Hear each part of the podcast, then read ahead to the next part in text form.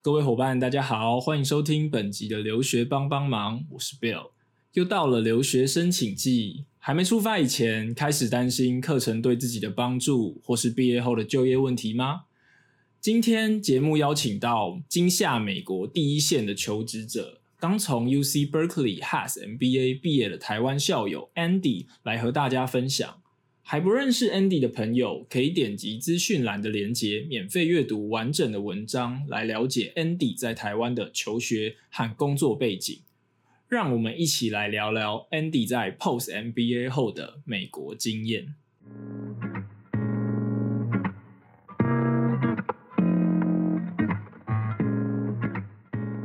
今天留学帮帮忙的 Podcast 邀请到我们 UC Berkeley 的校友，他同时也是在台湾的 Coffee Chat 发起人 Andy 来跟大家分享一下他进入 Berkeley Has 之后的一个求职的历程，以及包含现在在疫情期间他是如何在当地顺利找到 full time job。他也可以跟大家分享一下现在美国第一线的一个职场的状况。那我们请 Andy 跟大家打个招呼。Hello，Hello Bill，Hello，大家好，我是 Andy。OK，第一个问题想要问一下，关于 Andy，可以从你自己的观察来跟大家分享一下你眼中的 Has 这样子。如果要说在课程设计的部分，你可以跟大家分享一下，你觉得 Berkeley Has MBA 它里面的整个课程设计，可不可以用一个大纲的方式跟大家分享一下？以及你可以举一到两门，你觉得对于现在的职涯，或者是你自己觉得非常呃 impressive 这样子的课程，跟大家分享一下吗？好啊，没问题。那我也先简单介绍一下我自己的背景。那我是从 Berkeley 的 MBA 跟 Master of Engineering，呃，Bioengineering 的双硕士毕业的。那去念之前在台湾是阳医学系毕业，做过 VC 也当过医生。那我后来呃聊到求职的部分，我觉得先讲课程好了。就像 Bill 所说的，我觉得 Haas 的课程。主要分成两个部分，第一个是核心课程 （core course），第二个就是一些选修的课程。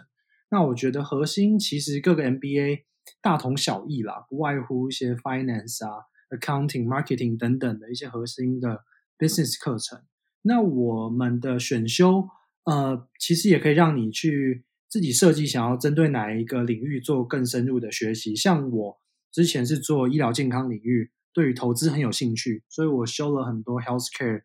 呃，innovation investment 啊，或者是私募基金 private equity VC 的课程。那对于我后来找工作其实有很大的帮助。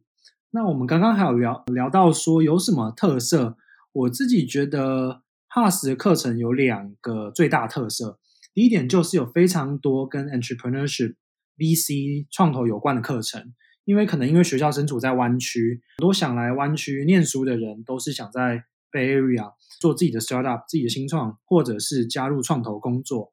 同时，我们因为学校 location 的关系，也能够邀请到很多成功的 founders 或是一些创投的 investor 来上课。所以，我们有非常多各种创业的课程啊，或是教你做 VC、做创投的课程。我觉得跟别的学校比起来，真的是多很多很多选择，而且讲者都是 top tier 的 founder 或是 investors。那我自己也修了几门课，那是 health，尤其其中一门课是 healthcare VC 的课。那老师是之前 GE Ventures，就是之前很大的一个 VC 的 managing director，所以我也从课程里面学到很多 healthcare investment 的东西。这是第一个 entrepreneurship 的课程的特色。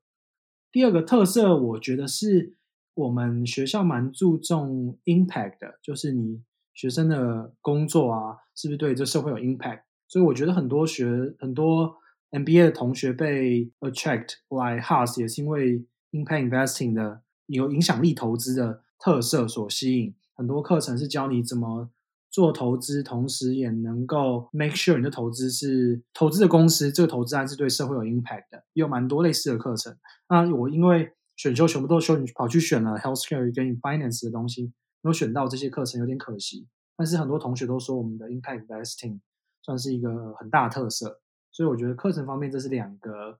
pass 最大的特点。刚刚 Andy 其实有提到的一个部分是，蛮多人选择 Has 的原因，可能不管是因为它校友的分布也好，或者是它原本的这个 location 的地利优势，可以帮助大家哎很容易的去接触到可能知名新创啊，或者是戏股的这一群投资人，或者是创业家工作者。接下来想要跟 Andy 询问的问题是，因为我知道你在可能不管是第一年或第二年，你陆续都有做了很多的实习，包含可能像 Doran Farm、Skydeck，你有去 Gene Tech 这样的公司实习，你可以挑你自己觉得最有印象的一门实习，然后跟大家分享一下你当时的经验，以及你可以就你自己的经验来说，你觉得有去找这份实习跟没有找这份实习，对于不管在学习上或者是后续就业上，有没有什么比较大的？差异没问题，我觉得我真当初真的是做了很多实习，包含各地的 VC，在湾区啊、Chicago 或是上海各地的 VC 都有做实习，同时暑假也在 Genentech 有生技公司做投资的评估等等的东西。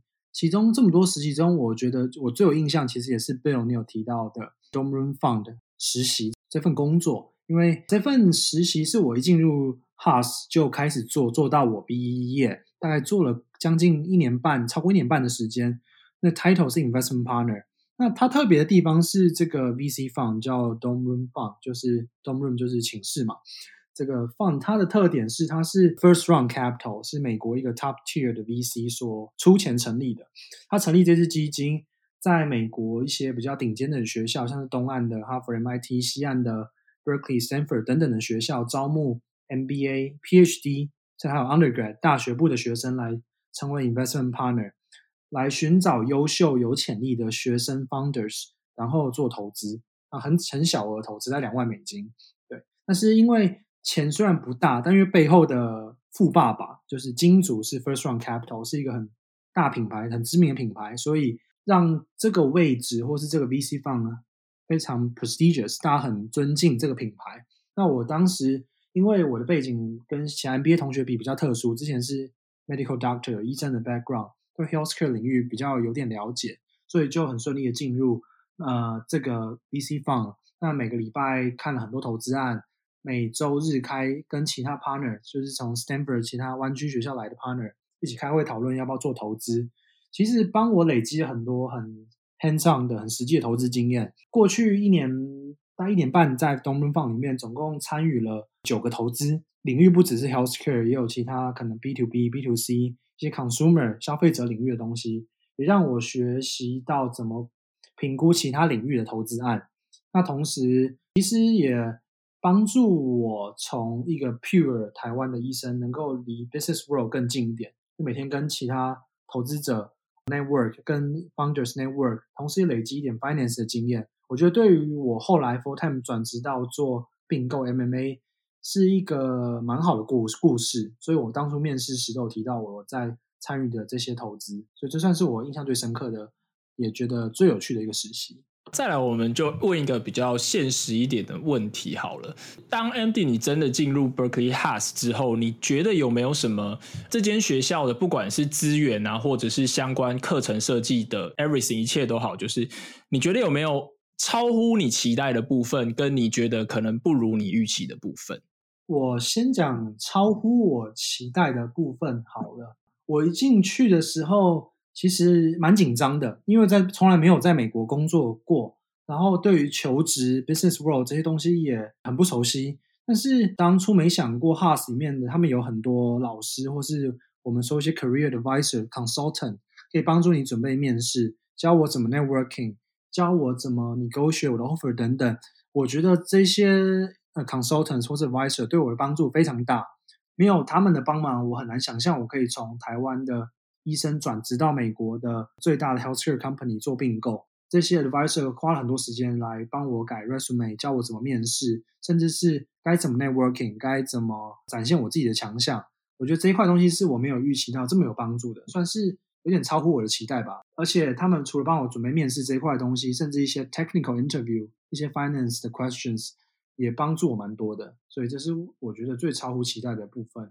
那我觉得比较不如预期的，其实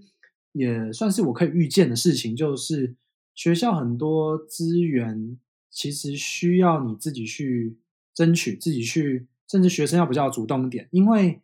Haas Berkeley 是公立的学校，很多其他 Top Business Schools 都是私立学校，他们有超级多的钱，可能 Pro Program 里面请了更多更多的人来帮忙，或是行政人员来帮忙 run 这 program，所以很多事情他们可以帮你安排的好好的。但我发现，在 Haas 你需要什么东西，像可能要办什么活动，很多时候都要自己来。那如果需要要钱办活动，你要自己去 fundraise 这些事情，相对有时候会比较麻烦一点啦。但是我觉得，对于当然 MBA 学生都是成年人了，都是 adults 了，也这样也多很多机会可以跟你的同学合作啊，一起办活动啊，或是想要争取什么资源，就自己写写信给学校之类的，也是一个不错的练习啦。对啊，但是相总归来说，公立学校的钱啊人还是比较少一点，所以算是一个小小的坏处。对 Berkeley 的。小小 drawback。再来这个问题，我想应该会是 MBA 的听众，或者是现在正在准备的这些同学们，他们可能最注重的一个问题，就是 Andy，你自己觉得可能不管是 Berkeley 它本身的校友人脉也好，它本身的呃 location 也好，它本身的 reputation 也好，你觉得这间学校带给你在求职上面有没有什么样的优势，或者是学校它本身有没有提供相关的资源？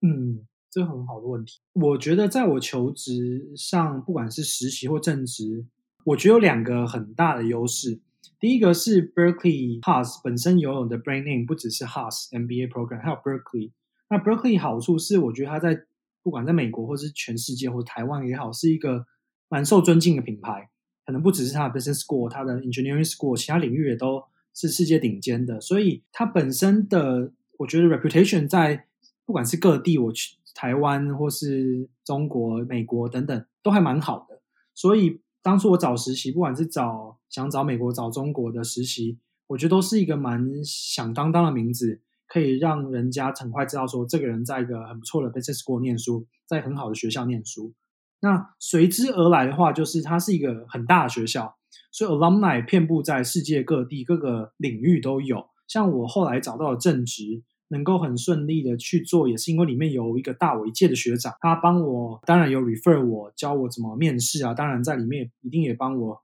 说了一些好话，所以我后来才可以很顺利拿到工作机会。所以我觉得这广大的校友圈跟一个 well respected 的 school name 是一个蛮大的优势。那第二个优势，我觉得是优势呢，也可以说是，也有人可能觉得劣势啊，就是班级数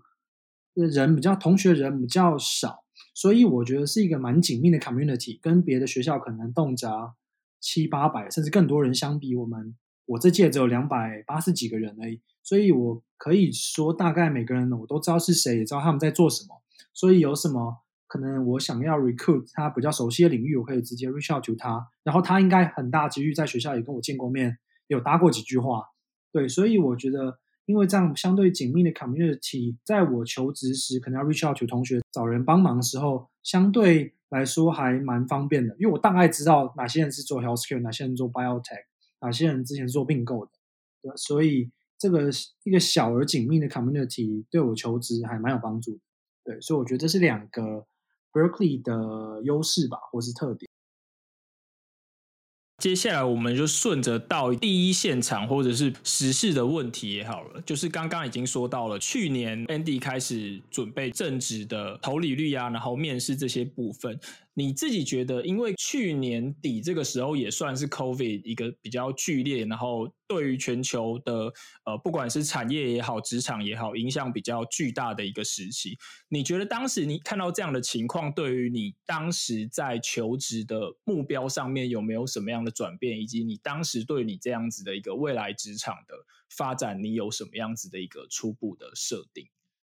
嗯，这是很好的问题，因为我觉得去年。求职季开始大概是八九月的时候，对我来说，可能对其他 MBA 同学也是。我觉得那个时候有点风声鹤唳，因为那时候 coronavirus 正那个严重的时候，听说哇，工作机会变得比较稀少，竞争变得更激烈，很多公司在缩小它的 headcount。我觉得因为这样子，我有稍微调整我的策略，变成比较广撒网一点，能够投 resume，我就投履历试试看。当然是都是跟 healthcare 有关啦，因为毕竟这是我。相对熟悉，也是我一熟悉的领域，所以我当时除了原本相对熟悉想做的 VC 啊，或是并购以外，我也申请了 consulting 或是一些 corporate strategy 一些公司策略的职位，还有其他还有 VC，当然还有继续申请，甚至 medical device 医疗器材，到最后我现在做的 United Health Group 医疗保险公司，我全部都有申请，希望能够扩大我面试，增加我面试的机会，因为听说竞争很激烈，公司都有在缩小招人，所以我希望能够广撒网，早点 secure offer，所以我策略上有做了这样的调整。那后来。我觉得还蛮幸运的事情，可能是因为广撒了很多网，有运气很好拿到很多面试，所以我面试技巧相对练得蛮纯熟的。后来在不管在 VC、在 Consulting、在 Corporate Strategy，到最后我后来的现在在做的工作 MMA 并购都有拿到 offer。到去年年底的时候，就比较有余裕再想一下哪一个工作是我最想做的，所以当初的策略我觉得算是有有达成我的设定的目标。Andy 可以选几个你自己比较有印象，可能各个产业你当时都投了什么公司，跟大家分享一下吗？以及就是你觉得在可能疫情这段期间，你自己觉得可能包含在面试啊，在投履历，公司对于工作者的这些态度，你自己所观察到的有没有什么样不一样的变化？可以跟大家分享一下最新的状况。可以啊，公司的话，好像把人家名字讲出来不太好，因为这样拿了 offer 不去，好像觉得好像人家不好一样。但是呃，就 consulting firm，呃，就是大家很熟悉的那些 M B B 嘛，还有一些其他 life science focus 的，它是 L E K 或是叫 Z S Associate 这些 healthcare 呃 life science focus 的 firm 我都有投。那 healthcare 领域真的是从 medical device，像是大家可能有听过的 Medtronic 啊，Boston Scientific，或者是做药厂的，因为我暑假是在 Genentech 药厂实习，生生技业。呃，其他生湾区或是 Boston 生技药厂，我都有。呃，可能是 corporate strategy 啊，或是并购的 role。那 VC 的话，真的是广投东岸、西岸，呃，香港的 VC，我甚至也有拿到香港的 VC 的 offer，都是真的是到处广投。那主要都跟 healthcare 领域有关啦。我觉得后来，我觉得面试改变最大，或是可以说是好处啦，就是 virtual 面试，面试的 dynamic，面试时的情况跟 in person 很不一样。因为有时候 virtual 的话，有时候比较难表现出来，你真的很 excited，你真的很对这个 role 很兴奋。因为以前如果是去 in person 面试，你可以跟人家握手啊，可以很容易人家能够察觉到你对这个 role 非常有兴趣，然后超级 excited 的。但是我我刚开始面试 virtual 的时候，我都觉得自己好像有点太冷漠了，好像没有这么开心。我有针对这样子有做点调整，可能表情要稍微夸张一点啊，语速语调要做点调整，才能够表现出之前 in person 的时候那种。可能比较雀跃，比较真的对这 role 很有兴趣的那感觉，这是我自己觉得我当初在 virtual 面试时做的一个小调整。最后就来到在 full time job 这个环节，第一个部分，我们想先请 Andy 跟大家分享一下你当时所拿到的 offer，为什么最后你会选择你目前正在任职的公司，以及呃，因为其实 Andy 像你。就学其实是在 Bay Area，可是为什么你最后会选择 Minnesota 的公司去工作？以及你在在这样的环境转变之中，有没有发生什么你自己比较需要适应，或者是你觉得比较有趣的地方？对啊，所以我后来就像我刚刚提到，很幸运的有 VC Consulting、Corporate Strategy，呃，还有 MMA Corporate Development 并购的 offer。那后来我选择做这个工作，我觉得是有两个原因。第一个。是因为公司，第二个是因为做的这件事情并购。因为我后来任现在任职的公司，就是我现在做的工作啦 u n i t e d Health Group，中文叫联合健康保险集团。其实我以前在去美国前，我甚至没听过这间公司，觉得有点丢脸。但是它其实是世界上市值第五大的公司，对，其实大家可能都没没听过，很正常，因为它没有做台湾的生意。但是它市值其实比 TSMC 我们护国神山还要大。我后来也吓一跳，原来哇！这个做医疗保险的公司竟然这么大，因为它其实底下不止做保险，还有做医疗数据分析、医疗的 payment、病人的预后的预测等等 data analysis，甚至我知道我们公司还用了很多 NL 呃什么 machine learning 啊、NLP 等等一些听起来很 fancy 的东西来做很多 healthcare 的那样 analytics 的东西，本身是包山包海，除了没有做药以外，应该什么事情都有做了，对吧？所以我觉得能够在一间世界上前几大或是最大的 healthcare company 工作。能够跟会跟我以前在台湾做 VC 或是在医院工作很不一样的场景，可以知道一间呃大公司怎么运作，同时看到东西呃 scope 也会比较大，那可能公司做并购，可能案子是十亿美金或以上的，那就不是一些其他小公司有办法做到了。那我在那些小公司也没办法累积这种比较国际级、金额数量很庞大的经验，所以当初就觉得这家公司是我想试试看的。那当然，为什么会来到 Minnesota 也跟这有关，因为它的总部就在 Minnesota Minneapolis，所以呃也就来到了这个地方。那我跟这边其实也有点渊源，因为我爸妈之前在 University of Minnesota 念博士，是吧？在他们在这边待很久，嗯，所以我自己也蛮想来这边看一看的，对吧？所以因缘际会下来到 Minnesota，来到这家公司的总部工作。那第二个原因就是我刚刚说的，做呃 corporate development，其实。是做并购啦，就 merge and mergers and acquisition，呃，这些东西我以前可是完全没有任何经验。之前有做过 VC 的工作，但是 VC 做的事情都是在评估呃私人公司 private companies。那并购的话，大部分时候是并购 public companies，就是已经上市的公司了。这所需要 skill set 差很多。像是我的同事，大部分都是做过投资银行或是私募基金的人，所以他们有很 solid 的 finance background，或是都每天都活在 Excel 里面。但是我没有这样的经验，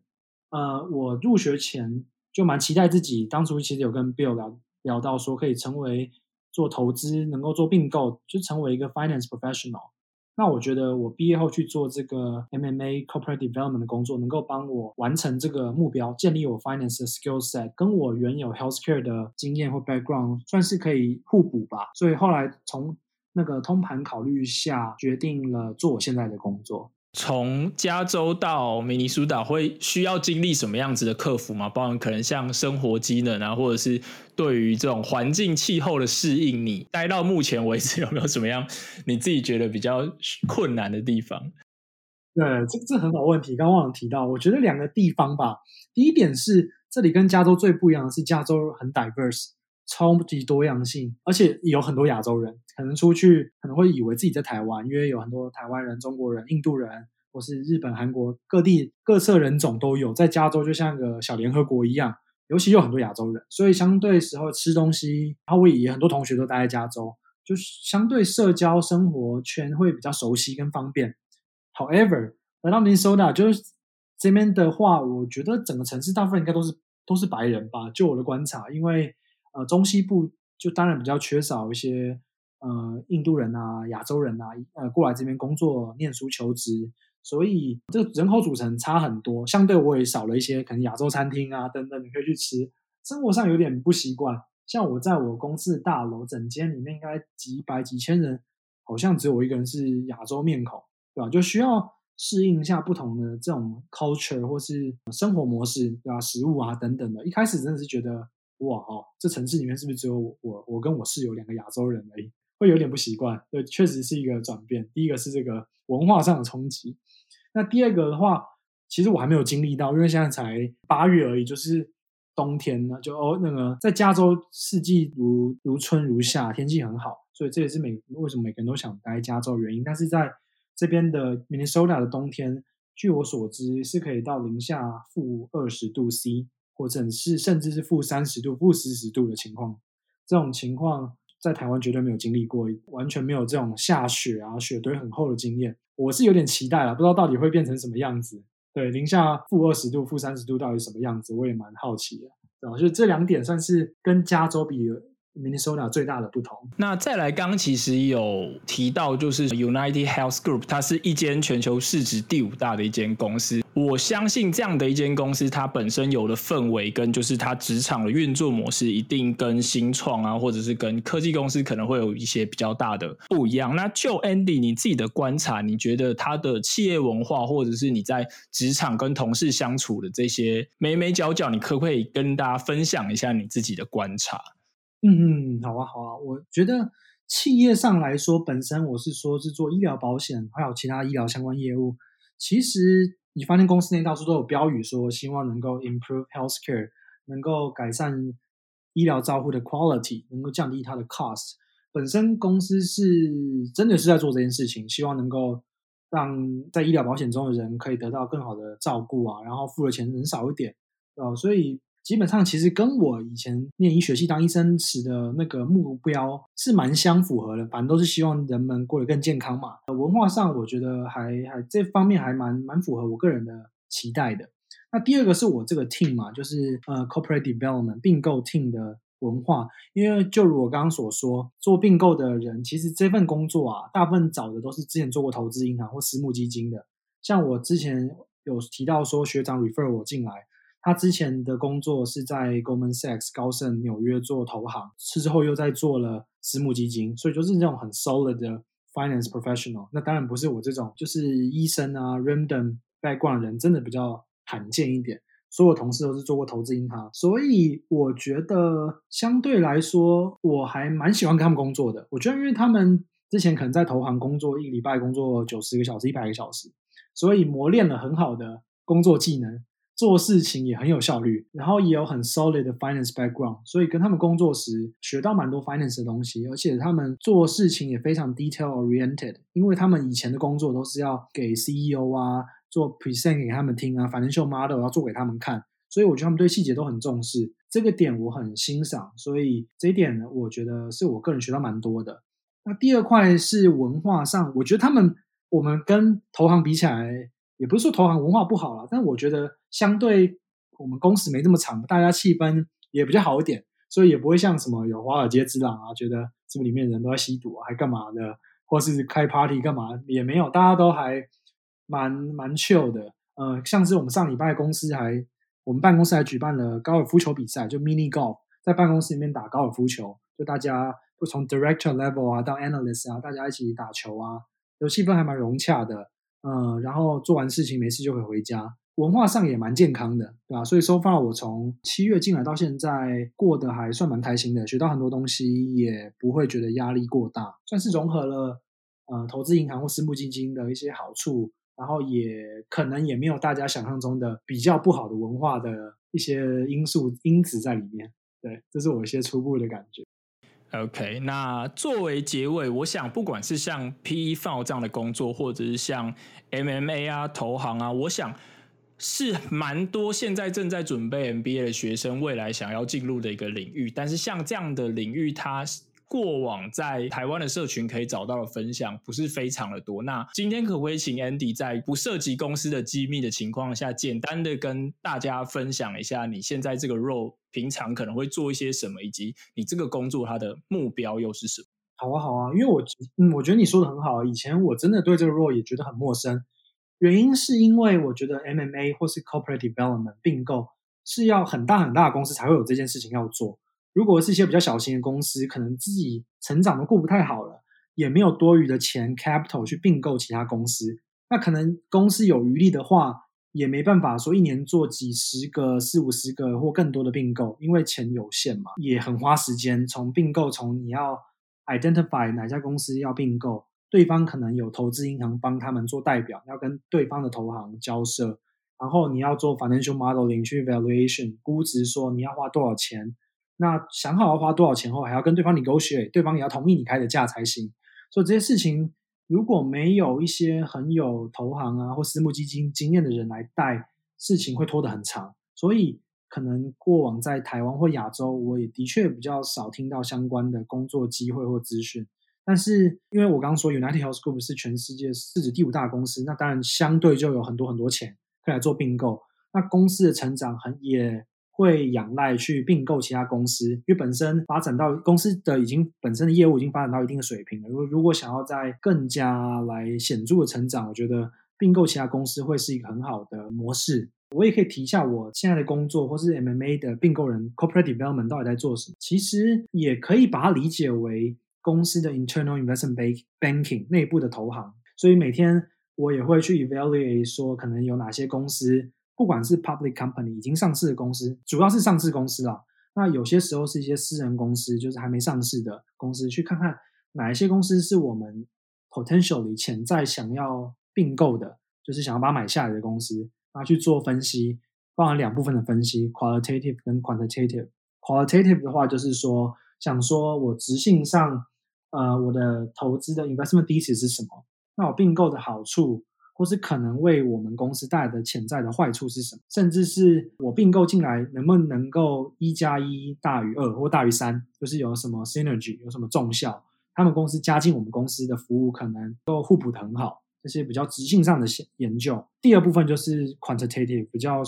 就数量上的，该怎么说呢？就可能用 financial model 来表达说数字 quantify 后的结果。对，那那当然就是很 happy 的工作，就是做 Excel，每天活在，现在每天都活在 Excel 里面去做 financial modeling，做财务模型，来想想看说他们公司现在应该值多少钱，然后我们公司要花多少钱买它比较合理。那当然也不希望开个很低的价，让他觉得你是不是在羞辱我。那当然也不希望花过多的价钱去买它，付出一些不必要的的钱。所以要怎么样想出一个合理的价钱，也是我现在每天的工作。所以做完直性的。研究后就来去做 Excel 做 modeling 来评估，最后把我做出来 qualitative 跟 quantitative 的成果再呈现给我的 manager 或 director 看，那看看他们觉得怎么样，是不是真的要开启这个 conversation 跟对方接洽等等之类的，对吧？所以比较粗略来说，像是这样子的工作。OK，那我们今天就非常谢谢 Andy 为我们带来现在美国第一线的消息，以及他在 MBA 后续发展的一个经历的分享。那如果大家想要听更完整 Andy 的一些访谈，在 Well Study 上面现在已经也有他在 Pre MBA 之前经历的一个文章。好，那我们今天就谢谢 Andy 的时间，谢谢 Bill，谢谢大家。